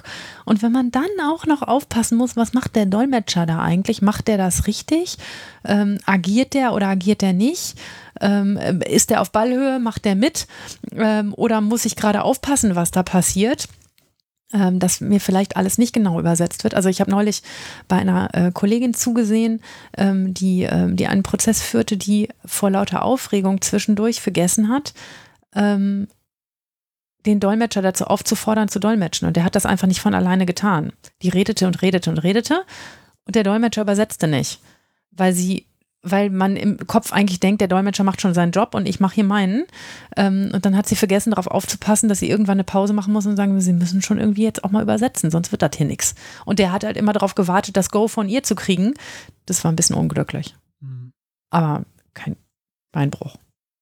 Ja, klar, meistens, meistens regelt sich das ja auch, aber manchmal, ich meine, ihr seid das Amtsgericht, ähm, am Amtsgericht passiert ja nun auch ähm, sind, äh, sind die Feinheiten häufig auch nicht ganz so wichtig, wie jetzt, wenn es um acht oder zehn oder fünf Jahre Gefängnis geht. Ähm, aber trotzdem ist es natürlich für ein gerechtes Urteil auch da sehr wichtig, dass man, dass man da die richtigen Dinge richtig versteht ja. und dass die Leute das auch verstehen, was da eigentlich ihr, ihr sie fragt, damit sie auch die entsprechenden Antworten geben können. Und es geht ja auch nicht nur um Tatsachenfeststellung, sondern auch um die Frage, ähm, wie, ähm, wie, wie, wie, wie antwortet jemand? Ist der in seiner Antwort jetzt pissig oder genervt? Ähm, meistens kann man das auch in anderen Sprachen hören. Mhm. Zumindest in den europäischen ähm, kann man ziemlich gut nachvollziehen, ob derjenige, ob der jetzt patzig antwortet oder nicht. Ne? Also das hört man schon an der Sprachmelodie. Aber es gibt natürlich Sprachen, wo man das an der Sprachmelodie nicht hören kann und wo man auch dafür, also das übersetzt der Dolmetscher ja nicht mit, mm, aber wo man, äh, wo man dann auch erstmal dahinter steigen muss, ist das jetzt eine sehr knappe Antwort oder ist das einfach eine knappe Sprache? Oder eine sehr blumige Antwort oder eine sehr blumige Sprache. Das ist. Es passiert ja bei Jugendlichen manchmal, das weiß ich von dir, von deinen ähm, deutschsprachigen Jugendlichen, dass die, warum auch immer, anfangen, selbst die Beteiligten im Saal, selbst die Richterin zu beschimpfen. Ja. Ähm, passiert das eigentlich auch, wenn ein Dolmetscher im Raum ist oder eine Dolmetscherin? Das heißt, übersetzen die das dann auch wörtlich, wenn ihr, also wenn jetzt eine Anwältin oder du oder jemand anderes oder die Staatsanwältin, könnte ich mir vorstellen, beschimpft wird, sagen die dann auch, die F. Punkt, Punkt, Punkt soll mal ihre Fresse halten? Also würde das dann, äh, wird das dann auch so übersetzt oder wird das dann immer ähm, äh, verharmlost und in, in etwas ähm, bessere Worte gekleidet? Also ich bin noch nie so beleidigt worden, auch von einem deutschsprachigen Angeklagten, dass ich sagen würde, das erfüllt schon die Grenzen der Beleidigung. Ähm, die würden nicht Scheißfotze oder sowas sagen. Das würden die nicht. Das tun die nicht im Prozess. Ich überlege, ich, ob ich das piepen muss. Mm, Sonst okay. nöckelt Apple wieder rum. Sonst nöckelt Apple wieder. Ist aber, ihr lieben Leute von Apple, ist die Wirklichkeit, ist das Leben, ne? So, so läuft das. Ähm, also, ich, ich weiß ehrlich gesagt. Ich, glaube, solange du dein T-Shirt nicht hochziehst, ist alles gut. Können die das hören? ähm, das, also, solange. Ähm, also ich, ich kann mich nicht erinnern, jemals wüst beschimpft worden zu sein, schon angegangen. Also, dass jemand sagt, boah, ey, das nervt mich jetzt ey, so hier oder so, ne? Also, das schon, das schon eine Kritik und auch eine unangebrachte Kritik, aber dass jetzt jemand ernsthaft mich beleidigt hätte, nicht. Ich habe es aber mal ähm, das ist gar nicht so lange her, eine Woche oder zwei, da ist das genau passiert, was du sagst. Da hat ein Dolmetscher etwas nicht übersetzt und da habe ich gesagt, wieso übersetzen die sie denn jetzt nicht, was er gesagt hat? Und dann hat er gesagt, na ehrlich gesagt, sind das alles gerade nur Unmutsbekundungen gegen das Gericht. Ich dachte, das ist besser, ich übersetze das nicht. Der wollte den also ein bisschen schützen. Mhm. Das okay. habe ich mal so auf sich beruhen lassen, weil manchmal muss man ja auch irgendwo Dampf ablassen und wenn man zum Glück eine andere Sprache spricht. Und äh, das ist ja auch das ganz fiese, ähm, dass wir ja auch die Schimpfwörter auf fremden Sprachen inzwischen auch ganz gut verstehen. Also wenn einer im Gerichtssaal sitzt und Kurva sagt, dann weiß ich auch, das ist nicht gut. Möchtest du übersetzen, was du gerade gesagt hast? Polnisch Hure. Okay. Also, äh, das ist nicht zu mir gesagt worden, aber zum Mitangeklagten so. Und das ist dann natürlich auch, ich habe dann auch vorsichtig gesagt, also das muss mir auch keiner dolmetschen, das verstehe ich auch so, ich würde es mal lassen jetzt. Hm. Hm. Naja. Da fällt mir gerade ein, wir haben eine äh, bekannte äh, Mitjuristin, die auch im Staatsdienst arbeitet und zum Leidwesen bestimmter Angeklagte ähm, äh, fließend Türkisch spricht. Nicht gut. weil sie halt, äh, weil sie einen türkischen Hintergrund hat und ähm, dann auch Erstaunen geäußert, äh, Erstaunen erweckt hat, dass bestimmte Zischerei zwischendurch dazu geführt hat, dass sie gesagt hat, machen Sie ruhig weiter. Ich glaube, da war sie Staatsanwältin. Mhm. Machen Sie ruhig weiter. Ich mache hier, ich mache hier Notizen. Ich kann das alles verstehen, was Sie hier sagen. ja, so ist es manchmal. Aber um auf sozusagen den, den Kern zurückzukommen, Sprache ist das A und O, und zwar nicht nur in unserer Gesellschaft, sondern auch vor Gericht. Und wenn sich Ausländer bei mir beschweren, dass das alles für sie total blöd läuft, dann sage ich ganz oft, das Wichtigste ist, dass du endlich unsere Sprache lernst. Und zwar schnell und zwar gut. So gut wie dir möglich. Es gibt ja Menschen, die einfach nicht sprachbegabt sind ne, und die einfach ähm, eine Sprache auch nicht ordentlich erlernen können. Deutsch ist jetzt auch eine schwere Sprache.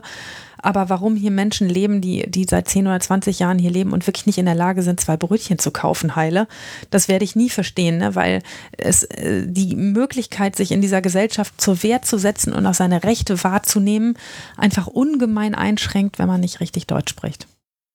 Und dazu habe ich einen Fall. Dann los. Der Fall heißt Geoffrey. Als Jurastudentin muss man aus meiner Sicht viel zu wenig Praktika machen. Aber eins ist notwendig, nämlich das Praktikum bei der Polizei. Ich habe da eine schlechte Erfahrung gemacht, die ich heute aber nicht erzähle, um auf der Polizei herumzuhacken, sondern um ein Sprachproblem zu verdeutlichen. Es ist mir wichtig, an dieser Stelle zu betonen, dass diese Erfahrung viele Jahre zurückliegt und ich hoffe sehr, dass sie so heute nicht mehr vorkommen würde. Es ist ein kalter Februarmorgen, als ich als Studentin mit zwei Polizeibeamten im Dienstwagen unterwegs bin. Wir fahren Streife. Die beiden zeigen mir die Gegend. Wir fahren durch eine Kleinstadt und sie zeigen mir die Problemviertel, als plötzlich das Funkgerät anspringt. Ein Mann ist ohne Ticket mit der Bahn gefahren. Die Zugbegleiterin hat die Polizei informiert und so fahren wir mit Blaulicht zum Bahnhof. Dort angekommen, halten zwei Mitarbeiter der Deutschen Bahn einen jungen, farbigen Mann an beiden Armen fest. Die Polizeibeamten wollen den Sachverhalt klären. Sie befragen die Bahnmitarbeiter und schnell stellt sich heraus, dass der junge Mann kein Zugticket hatte. In seiner Brieftasche finden sich zwei unterschiedliche Personaldokumente und eigentlich genügend Bargeld zur Fahrt von seinem Wohnort zu seinem Ziel, nämlich der nächstgrößeren Stadt. Die Polizeibeamten sind misstrauisch. Der junge Mann hat zwei verschiedene Personaldokumente dabei, seine Identität ist unklar. Also wird er in den Streifenwagen gesetzt und zur Polizeiwache mitgenommen. Die liegt in der Kleinstadt fast vier Kilometer vom Bahnhof entfernt. In der Polizeiwache wird er in eine Zelle gesperrt und die Beamten sehen sich die Personaldokumente genauer an. Ich schaue ihnen über die Schulter und kann das Problem nicht verstehen. Der eine Ausweis ist eindeutig derjenige des jungen Mannes. Auf dem Foto erkennt man ihn ohne Zweifel wieder.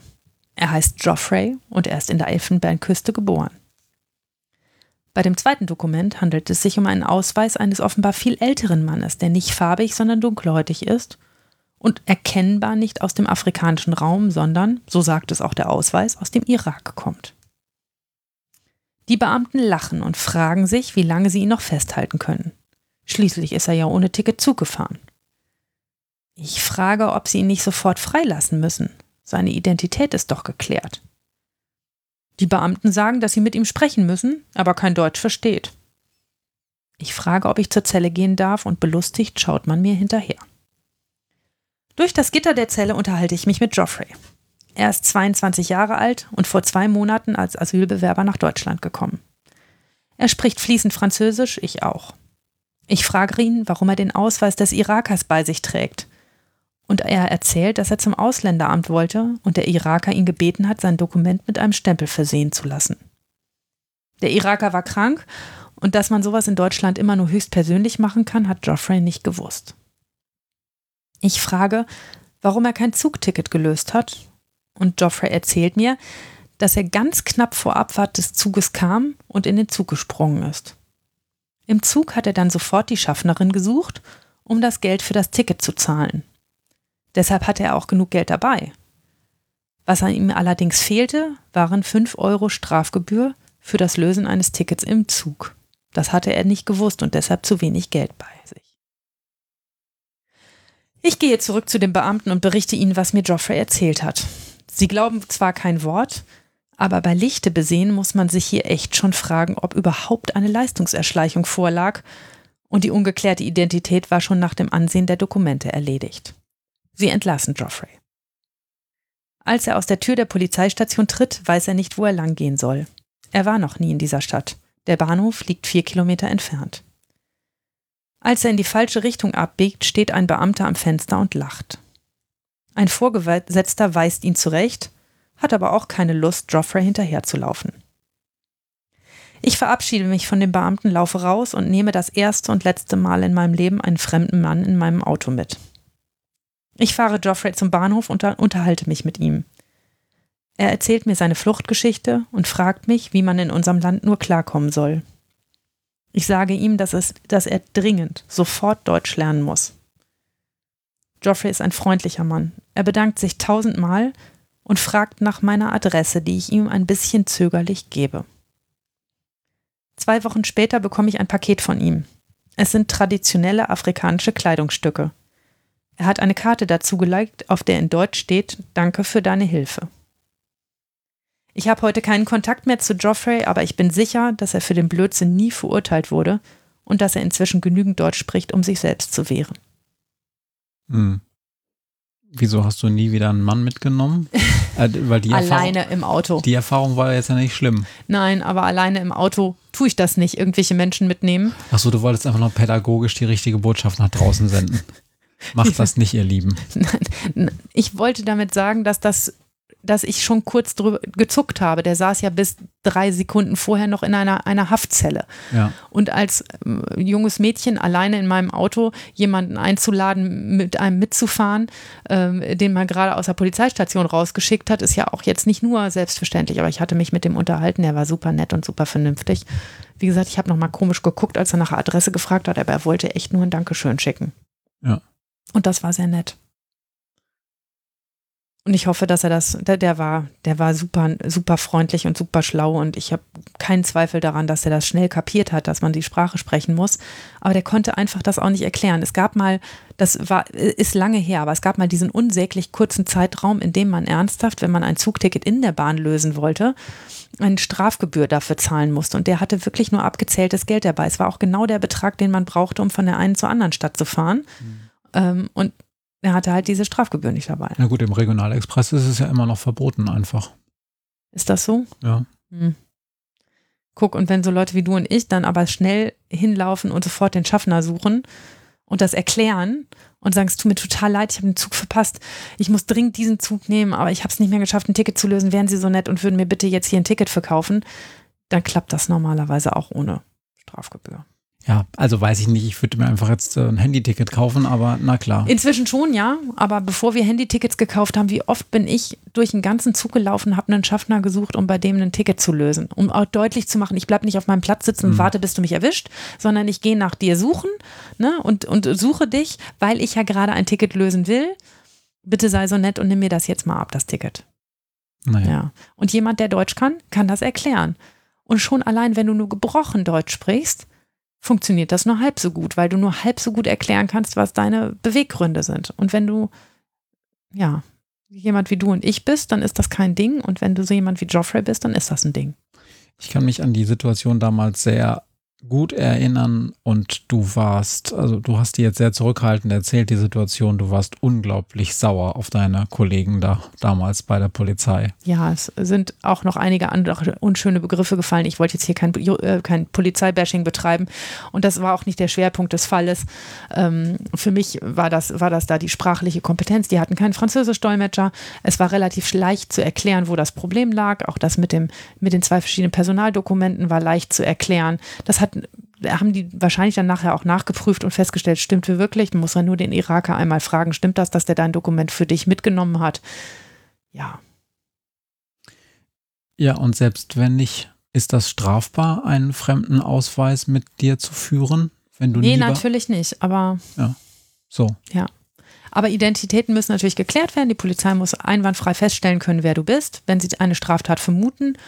Und auch das mit der Leistungserschleichung stand ja im Raum. Aber ähm, auch da wird man im Nachhinein nach seiner Aussage die ähm, Mitarbeiterin im Zug befragt haben, die dann wahrscheinlich einräumen müsste, ja, er hat mich schon von alleine gefragt nach einem Ticket, er konnte aber die fünf Euro mehr nicht zahlen. Ich auch dachte, was ist das denn für eine? Aber er konnte halt für sein Anliegen nicht werben. Ne? Also er konnte nicht deutlich machen, weshalb das jetzt Quark ist, ihn wie einen Schwerverbrecher zu behandeln. Und den wegen so einer Tat aus dem Zug rauszuziehen und in einer wildfremden Stadt irgendwie vier Kilometer vom Bahnhof entfernt wieder aus dem, aus dem Polizeigewahrsam zu kübeln, das fand ich schon auch echt nicht nett. nein, das ist das nicht. Nee. Und ich Kommt hoffentlich heute so nicht mehr vor. Ich kann mich auch erinnern, dass wir diese Sachen auch jahrelang bei uns im Schrank hängen hatten. Man konnte die einfach nicht tragen. Das war leider so. Geoffrey, falls du das jemals hörst, tut mir leid. Also das waren, ähm, waren viel zu große Klamotten. Die waren mir viel, viel zu groß. Die müssen irgendeiner sehr großen, dicken Frau gehört haben. Ähm, aber ich habe sie jahrelang mit mir rumgeschleppt, weil ich, ähm, weil ich das so rührend fand. Sprachliche Kompetenzen sind halt ähm, immer ganz doll damit verbunden, dass es da auch um kulturelle Fragen geht und auch darauf, äh, darum geht, dass man sich halt auch darauf einlassen muss, äh, wechselseitig, ne? Dass ähm, wenn eine Kommunikationswilligkeit besteht, dann besteht meistens auch eine Kommunikationsfähigkeit. Das Problem ist nur, dass ihr ja mit Leuten zu tun habt, die nicht gerade darum gebeten haben, vorsichtig gesagt, da bei euch zu sitzen und Angeklagte zu sein. Und Mhm. da kann man sich schon auch vorstellen, dass es da auch ein bisschen schwierig ist mit Kooperation, weil die Menschen ja auch denken, aus ihrer Situation heraus, was soll ich denn hier jetzt noch groß kooperativ sein oder mich anstrengen, Mhm. Wenn ich doch eh nach meinem Gefühl dauernd einen von diesem Staat auf den Kopf kriege. Und naja, ich kann mir schon Das geht aber ehrlich gesagt den deutschsprachigen Jugendlichen genauso wie den anderen Jugendlichen. Das, das Gefühl eint sie alle. Ähm, und die laufen auch halt vor andere Gummiwände. Ne? Mhm. Das sind nicht dieselben Gummiwände. Die, die, und, und die Ausländer laufen vor eine Sprachwand, ähm, aber die anderen laufen ja auch vor Wände. Wie ich das immer wieder erzähle. Und das, das eint sie alle. Also, ähm, und da, aber das, die, meine Möglichkeit, meine sprachliche Möglichkeit, dann einen Switch hinzukriegen und zu sagen, pass auf, mein Job heute ist, irgendwas richtig zu machen und irgendwas an der Situation zu ändern, was am Ende hoffentlich dir auch hilft. Und das kann ich nur, wenn wir das jetzt hier so, so, so und so machen. Das kann ich einem Deutschen echt viel leichter erklären. Aber ich probiere das natürlich auch mit allen anderen, und hoffe, dass sie dann so gut gedolmetscht werden, dass das funktioniert. Und da ist natürlich ein Dolmetscher, der dann sagt, ich kenne die Frau schon seit zehn Jahren, auf die hörst du besser. Vielleicht sogar eine gute Sache. Ich frage mich gerade, wie ist denn das eigentlich bei der eigenen Crowd, den, den Juristen? Die müssen ja schon alle dieses Studium durchlaufen und da kann man dann schon denken, selbst wenn da jemand nicht ähm, äh, deutschsprachig aufgewachsen ist, dass wenn sie dann dieses Jurastudium hinter sich haben, dass die dann alle super Deutsch sprechen. Also dass ein Anwalt zum Beispiel jetzt keinen Dolmetscher braucht, das wäre ja furchtbar. Aber gibt es da auch manchmal Leute, wo du denkst, huch, die verstehe ich ja kaum? Unter den sonstigen Juristen? Unter den Juristen, die so in deinem Verhandlungssaal sind, sitzen. Nein, ich hatte einmal die Situation einer Referendarin, die da war, die ähm, ihr Studium anerkannt bekommen hatte, aber keine Sprachnachweise führen musste. Und das war nicht glücklich. Und mit der habe ich hinterher darüber reden müssen und habe gesagt, ich glaube, sie müssen noch ein paar Deutschkurse machen, bevor das fun gut funktioniert. Ähm, die war auch tödlich beleidigt. Aber äh, muss man nun mal leider so sagen, es ist eine Sprachenwissenschaft, man muss ordentlich Deutsch sprechen können, um als Jurist zu arbeiten. Aber dass ein Anwalt jetzt nicht, nein, er würde ja kein Examen kriegen, ähm, wenn er nicht so gut Deutsch sprechen würde, dass er sich immer ausdrücken kann. Also manchmal fragt man sich, ob Beteiligte besser nochmal in eine Benimmschule gegangen wären oder sonst irgendwas. Aber ähm, das kommt öfter mal vor. Aber, ähm, aber dass es jetzt an sprachlichen Dingen scheitert, eher nicht so. Mhm. Okay. Nein, nein, das kann ich nicht sagen. Und die letzte Sache, die ähm, die ja auch nochmal wichtig ist zu erwähnen, ist, dass ja es nicht nur diese Übersetzungsleistung gibt, äh, da ist ein Angeklagter oder ein Zeuge oder eine Zeugin und müssen dann irgendwie übersetzt werden und denen muss übersetzt werden, sondern dass ihr ja auch in der Regel so ein, so ein Anglerlatein sprecht, also dieses, diese Jura-Fachsprache, wo es ja auch wo es ja auch so, naja, das ist ja im Prinzip auch eine Übersetzungsleistung, die da, die da vollzogen werden muss. Jetzt sehe ich gerade, dass du, dass du so ein verdammt Geste machst. Wieso? Ich, ich lese mal meine eine Frage an dich vor, von unseren, unserer Rubrik zwei Fragen. Hm, okay. Hm. Wie findest du es, wenn ich in der Urteilsbegründung davon spreche, dass hier in dubrio pro reo gilt? Oder der Grundsatz nebis in idem? Ist die Gerichtssprache nicht Deutsch? Ähm, also als alter Lateiner muss ich ja sagen, das ist doch Allgemeinwissen. Allgemeinwissen. Äh, wobei ich jetzt auch ist nicht Französisch muss, und Englisch auch Allgemeinwissen. Äh, wobei ich zugeben muss, den zweiten Satz, den habe ich jetzt auch akustisch Neb, nicht. Nebis in idem. Ja, und das heißt Nur was? Nur einmal bestrafen für eine Tat. Ja, richtig, das hatten wir, hatten wir ja. letztens gerade besprochen bei einem anderen Fall. Ähm, ja, es ist tatsächlich, ähm, steht nicht im Duden, ne? Nee. Genau. Und ist auch nicht deutsch. So. Also. Genau. Red mal ordentlich, Kinder. in eurem Gerichtssaal. Also in dubio pro reo kann man schon fast sagen, aber ich sage das tatsächlich nie ohne, also manchmal sage ich das lateinische Wort, aber nie ohne nochmal dahinter herzuschieben im Zweifel für den Angeklagten. Okay. In der Übersetzung, dass es auch jeder mitschneiden kann. Denn genau das ist so, dann sprechen wir da so ein Anglerlatein, ähm, das dass das dann besondere Kompetenz ausstrahlen soll oder besondere Elaboriertheit und achten gar nicht drauf, dass übrigens die Beteiligten das verstehen müssen. Das ist ja auch die Kritik, die ich an ganz vielen Prozessen und ganz vielen justizinternen Dingen, nicht nur am Strafprozess, sondern auch an vielen anderen ähm, Ab Abläufen in der Justiz habe. Wir schreiben ins Gesetz, die Gerichtssprache ist Deutsch. Und der Hintergrund dieser, dieses Satzes ist, jeder soll verstehen, was passiert und was mit ihm passiert und über ihn passiert. Und dann fangen wir an, uns dahin zu setzen und mit Menschen, die uns erkennbar, erkennbar einen anderen Bildungshorizont haben, erkennbar was, einen anderen Background haben als wir, so zu unterhalten, dass sie nicht so richtig eine Chance haben, mitzukommen. Das ist scheiße. Das macht man nicht. Genau. Und vor allen Dingen ist es ja so, dass man ab Landgericht ja auch diesen sogenannten Anwaltszwang hat. Also da, da kriegst du einen Anwalt aufgedrückt, ob du nun richtig willst oder nicht.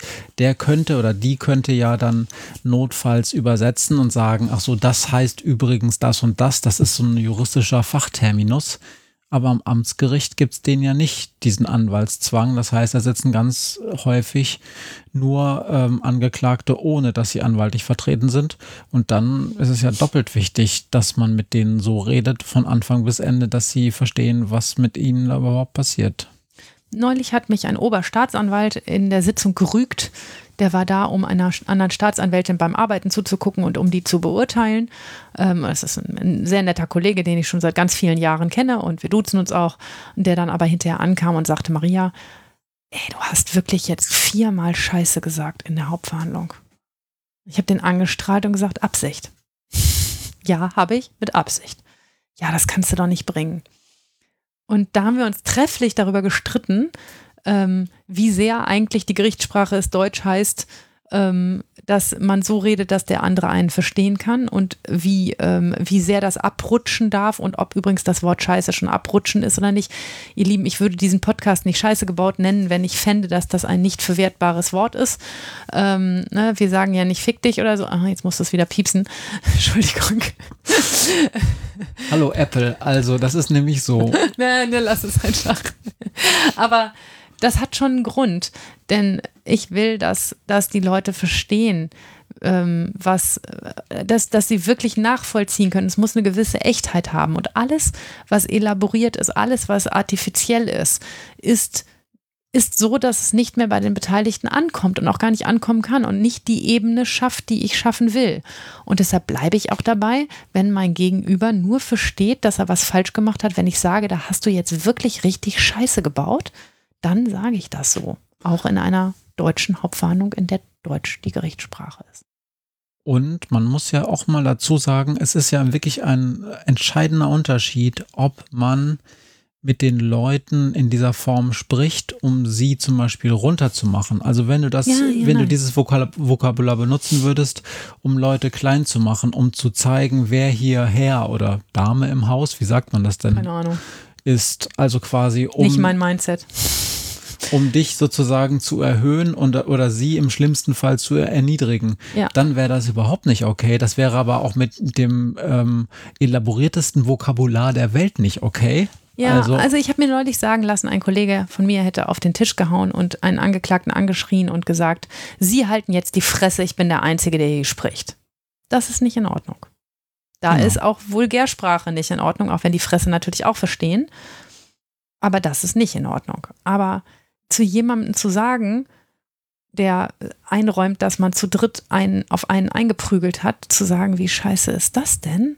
Jetzt erklär das mal, um deutlich zu machen, dass man das wirklich schlimm findet, dass man wirklich findet, wenn ich, wenn ich nur sage, da habt ihr aber ganz großen Mist gebaut, ähm, oder ähm, da habt ihr aber euch sehr, sehr, sehr falsch verhalten, dann ist das ein großer Unterschied. Und deshalb mache ich das sehr bewusst ähm, und äh, lass mich dafür auch gerne weiter rumkritisieren von Leuten, die die deutsche Sprache aufrechterhalten wollen. Ich will das auch, aber ich will, dass die Angeklagten mich verstehen. Wollen wir das damit bewenden lassen, dieses, diesen Themenschwerpunkt, oder hast du noch etwas? Wenn du noch eine Frage hast, kannst du die noch stellen und sonst können wir gerne auch für heute schließen. Ja, ich habe, also das war jetzt quasi sozusagen deine Frage an mich. Ja. Okay. Ich habe eine ganz, ganz, ganz, ganz profane Frage, die du auch teilweise schon mal in den letzten, den ersten Sendungen mal beantwortet hast. Aber ich wollte sie trotzdem nochmal angesichts der Jahreszeit mit dir besprechen. Maria, Roben und Sommer, wie verträgt sich das so? Roben sind aus einem schweren schwarzen Stoff. Sie sind knitterarm und sind mit Samt besetzt. Stellt euch so 34 Grad in einem Sitzungssaal vor. Ihr tragt eine FFP2-Maske und aus den offenen Fenstern im Altbausaal kommt auch nur 34 Grad warme Luft. Da ist so eine Robe nicht so die allerbeste Idee. Und deshalb gibt es die Möglichkeit, es gibt den Kleiderzwang vor Gericht. Wir tragen weiße Sachen als Oberteil und äh, da drüber eine Robe. Und die Herren tragen an ihrem Oberteil auch eine weiße Krawatte. Ähm, und das, diese Robenpflicht kann man aufheben. Das heißt, ich kann sagen, heute ist es so warm, möchten wir denn, dass heute einer umkippt oder sollen wir das vielleicht besser lassen und alle die Robe ausziehen? Und das tue ich bei den Temperaturen sehr häufig. Es ist nicht ganz verkehrt, dass man eine Robe trägt, denn der Angeklagte merkt manchmal erst, wer der Richter im Saal ist, wenn er es auch optisch sieht. Ähm, und es ist, ähm, kann manchmal auch nach hinten losgehen, wenn man das alles allzu leger nimmt. Aber ähm, auf der anderen Seite befinden wir uns ja auch in einer Situation, in der man immer gucken muss, was sind normale menschliche Bedürfnisse und bevor mir irgendwie die Beteiligten auseinanderlaufen, ähm, und auf ihrem Platz zerfließen, dann hebe ich natürlich die Robenpflicht auf. Und das kannst auch nur du und das ja. kannst du auch theoretisch, ohne dass die anderen zustimmen. Richtig. So, ich darf sogar sagen, ich ziehe die Robe auf, alle anderen müssen sie anbehalten. Das würde aber ganz bestimmt zu bösen Anträgen führen. So, und dann habe ich jetzt noch eine Nachfrage. Da musst du jetzt auch nicht drauf antworten, weil die so ein bisschen ins Eingemachte geht. Ähm, Roben und Sommer haben wir ja verstanden, Samt und so und schwierig. Wie ist denn das mit der Geruchsbelastung in Gerichtssälen? Also stinken Juristen, wenn sie schwitzen unter Roben? Nein, Roben sind so schwer, dass man darunter nicht ordentlich stinken kann. Also die sind etwa, man, wenn jemand eine Robe anhat, dann riecht man da fast nichts durch. Ich habe, also es gibt ganz selten mal Geruchsbelästigung durch Herren, die äh, es mit ihrem Aftershave zu doll gemeint haben und gedacht haben, Sommer, ich knall, die, knall das Doppelte drauf. Da denkt man manchmal so, Alter, ich fall gleich um, das geht ja gar nicht. Ähm, aber ansonsten, ähm, nein.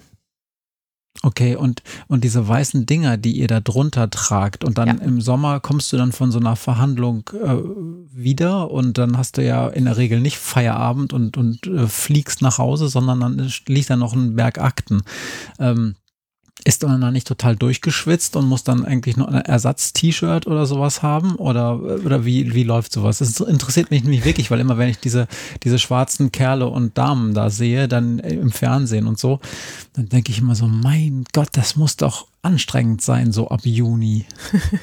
Ach, so schlimm ist das gar nicht. Und ähm, zumindest in meinem Gerichtsbezirk hat jeder Richter einen eigenen ähm, Kleiderschrank in seinem Zimmer und ich habe da mindestens drei T-Shirts drin hängen.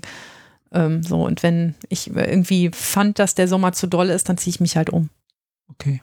Ja. War jetzt eine und die Herren haben alle ein Jackett und, ja, und das, das ziehen sie dann halt über. Und ach, ganz häufig ist das auch so. Natürlich wird in Gerichtssälen auch nicht getrunken und gegessen. Aber über 30 Grad erlaube ich immer, dass alle ihre Wasserflaschen rausholen dürfen, weil ich finde, wenn wir da fünf Stunden verhandeln, ist das besser, alle trinken was, bevor mir einer umkippt und ich irgendwie einen Notarzt holen muss.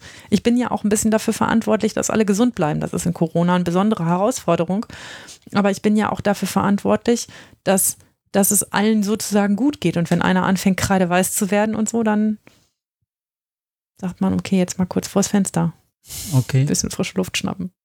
War jetzt eine etwas nicht sehr tiefschürfende Frage, aber sie interessierte mich einfach. Mir ist irgendwann zwischendurch noch ein kleiner Tipp eingefallen, den ich euch gerne mitgeben möchte. Und das ist mal wieder ein Lektüre-Tipp. Ihr könnt euch vielleicht an die Folge unseres Podcasts erinnern, die hieß Die Richterin und ihre Fehler. Und da habe ich manchmal aus so einem Buch zitiert von einem Wissenschaftler, der heißt Daniel Kahnemann, Kahneman. Ich weiß nicht genau, wie der sich ausspricht. Das ist ein Nobelpreisträger in den ähm, Wirtschaftswissenschaften. Und der hat ganz viel über so Wahrnehmungsfehler erzählt und, und, und ähm, ne? also dieses Beispiel von den Richtern, die vor und nach der Mittagspause mhm. urteilen und dann zu unterschiedlichen Aussagen kommen. Und das hat er Biases genannt, also einfach Fehler, so die auf bestimmte Dinge, zum Beispiel ähm, Essen, also äh, Hunger, so zurückgeführt äh, werden. Und der hat ein neues Buch geschrieben mit zwei Kollegen oder zwei Kolleginnen, weiß ich nicht mehr ganz genau zusammen.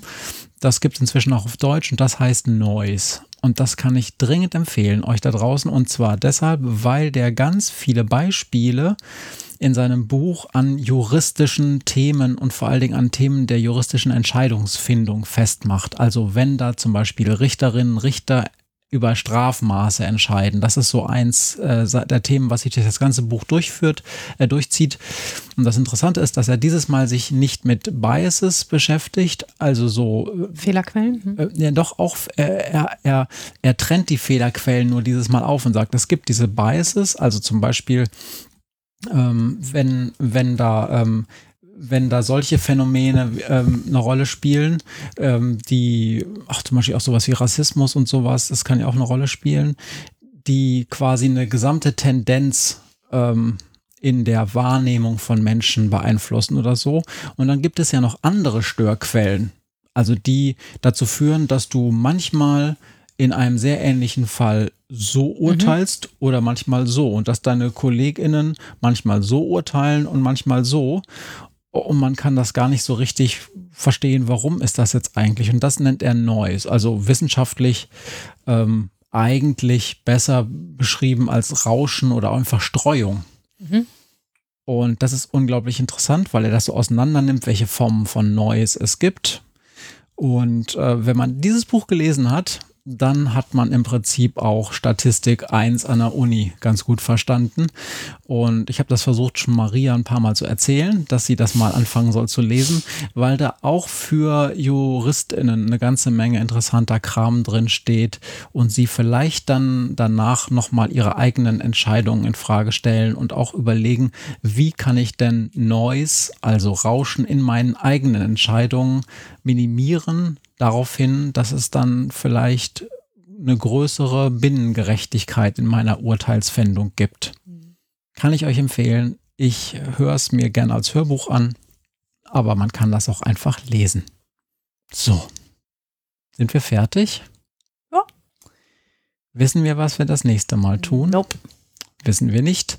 Wir schulden euch auf jeden Fall ja noch eine Aussage darüber, was wir uns eigentlich wünschen würden, was so in Bundestagsprogramm, äh, Bundestagswahlprogramm von Partei, ah. Parteien stehen sollte. Das sollten wir irgendwann unbedingt tun. Was, ein, eine Wunschliste an die Politiker. Wobei wir natürlich wissen, ich wiederhole das hier nochmal, dass Justiz in der Regel Ländersache ist und dass vieles, was dich betrifft, eher Länder entscheiden müssten, mhm. aber ja auch nicht alles, denn die mhm.